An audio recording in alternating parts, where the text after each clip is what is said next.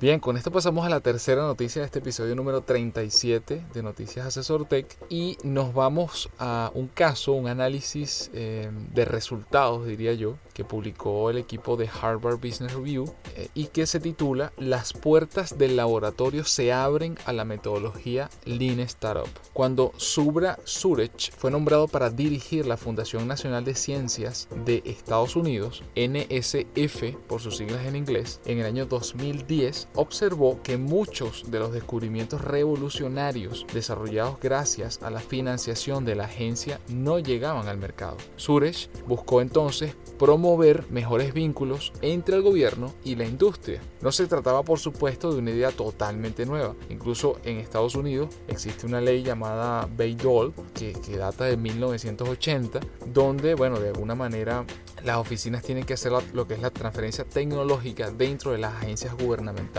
Sin embargo, nada parecía realmente capaz de acelerar precisamente la salida de nuevos avances del laboratorio y su llegada precisamente al mercado. Allí es cuando Suresh y su equipo decidieron que en lugar de reorganizar el funcionamiento interno de la NSF, ayudarían a los científicos y aquí es donde está la clave, ayudarían a los científicos a convertirse en emprendedores ellos mismos. Entonces buscaron aplicar un modelo que ya había hecho maravillas, adivinen dónde, sí, en Silicon Valley. ¿Cuál fue el resultado? El programa llamado iCorps que aún ayuda a cientos de científicos a convertirse en emprendedores exitosos. Una idea toma forma, titulan parte del análisis de este artículo. Error Arquilic siempre supo que quería ser emprendedor, pero siguió un camino poco convencional hasta crear su propia empresa. En lugar de lanzar una startup desde un garaje, obtuvo un doctorado en el emergente campo de los sistemas de microelectromecánicos en el MIT. Después dedicó seis años a fundar empresas en Silicon Valley antes de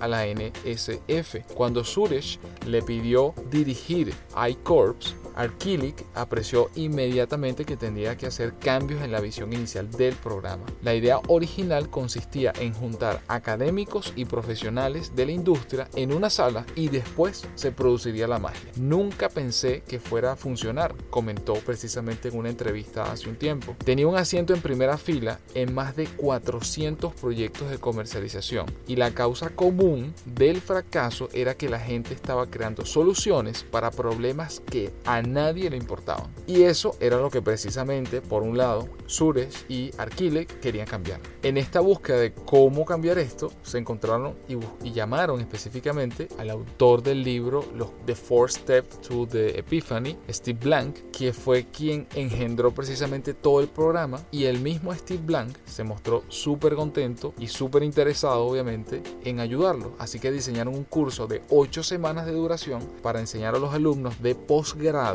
la metodología de Blank. Los alumnos de posgrado actuarían como emprendedores en potencia y completarían el curso acompañados de sus profesores y un mentor empresarial. Después de esto, se asociarían con una institución, una organización llamada Venture Well, sin ánimos de lucro, centrada en acelerar precisamente la innovación. Teniendo esto y trabajando en función a la filosofía de Steve Blank, se desarrollaron las partes más importantes de esa filosofía, que incluso la hemos mencionado en algunos otros artículos y podcasts que parten de la identificación del arquetipo de cliente, quién es, quién es el, el, el, segmento de mercado, salir a la calle, comprobar el interés, corregir precisamente esas hipótesis que llevamos a la calle para poder comprobarlas y a partir de esa creación, medición, aprendizaje, se logra generar el producto mínimo viable que finalmente, aun siendo mínimo viable, te permite ya consolidar eso en el mercado para probar si funciona o no. Si funciona o no, pasarás a la etapa de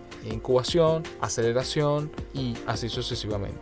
Con esto, y me voy ya al final del análisis de este artículo, es bastante amplio, igual nosotros como siempre se lo dejamos en la descripción para que puedan ver cada uno de los detalles que ahí mencionan. Y como conclusión a este artículo, ellos muestran que este interesante programa de casi el 90% de los participantes afirmaron que cambió su aproximación a la ciencia, cambió su forma de practicarla, el tipo de experimentos que realizan, la redacción de las propuestas de financiación y la preparación de trabajos para ser publicados Y por eso es que se remarca algo que a menudo valoramos sobre el movimiento Lean Startup. No se trata solo de una serie de técnicas y trucos, es una manera totalmente distinta de pensar que puede ayudar a cualquier persona a lanzar un nuevo producto o crear una empresa.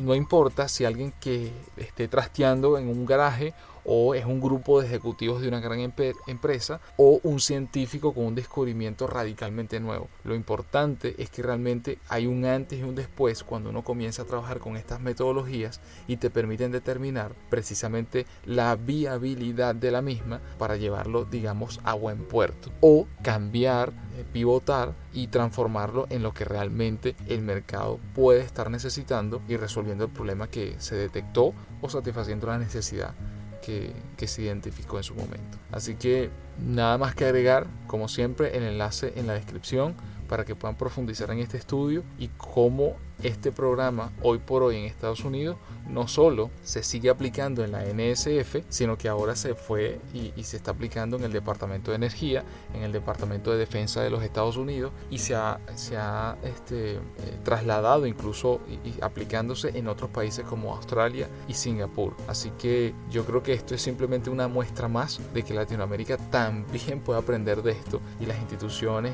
universidades, gobiernos y empresas en Latinoamérica si convierten esto en parte de su cultura organizacional en parte de, su gestión interna para, para desarrollar, pues va sí o sí a traer cada vez más y también mejores este, innovaciones, beneficios, empresas, emprendimientos o soluciones a problemas que tenemos en la región. Sí, muy bueno, estimado. Y con eso, ese tipo de estudios también se demuestra la efectividad de, de este tipo de metodologías que a veces son puestas en duda por, por clientes o por, o por las propias empresas. Sí, claro, obviamente guardando la, las, la distancia en el sentido de que estamos hablando de que eh, cuando se aplicó en la NSF, estamos hablando que, ese programa de 8 semanas, bueno, se le aplicó, no es menos cierto, a un grupo de científicos, es decir, gente muy, muy cualificada, con posgrados incluso, algunos tenían ah, ya un doctorado, simplemente este era un posgrado adicional que estaban haciendo. Entonces, estamos hablando de unas circunstancias también particulares, incluso probablemente personas que, que económicamente quizás no eran multimillonarias, pero, pero había un equilibrio ¿no? a nivel económico que a lo mejor le permitió a ellos eh, avanzar más rápido en el proceso. Pero eso, eso no limita el hecho de que se pueda aplicar en la región con las, las pinceladas y las adaptaciones necesarias y también en tiempo, porque muchas veces es en tiempo, pero que, que, que garantice resultados positivos precisamente en los plazos más razonables para las realidades de los países latinoamericanos. Así es.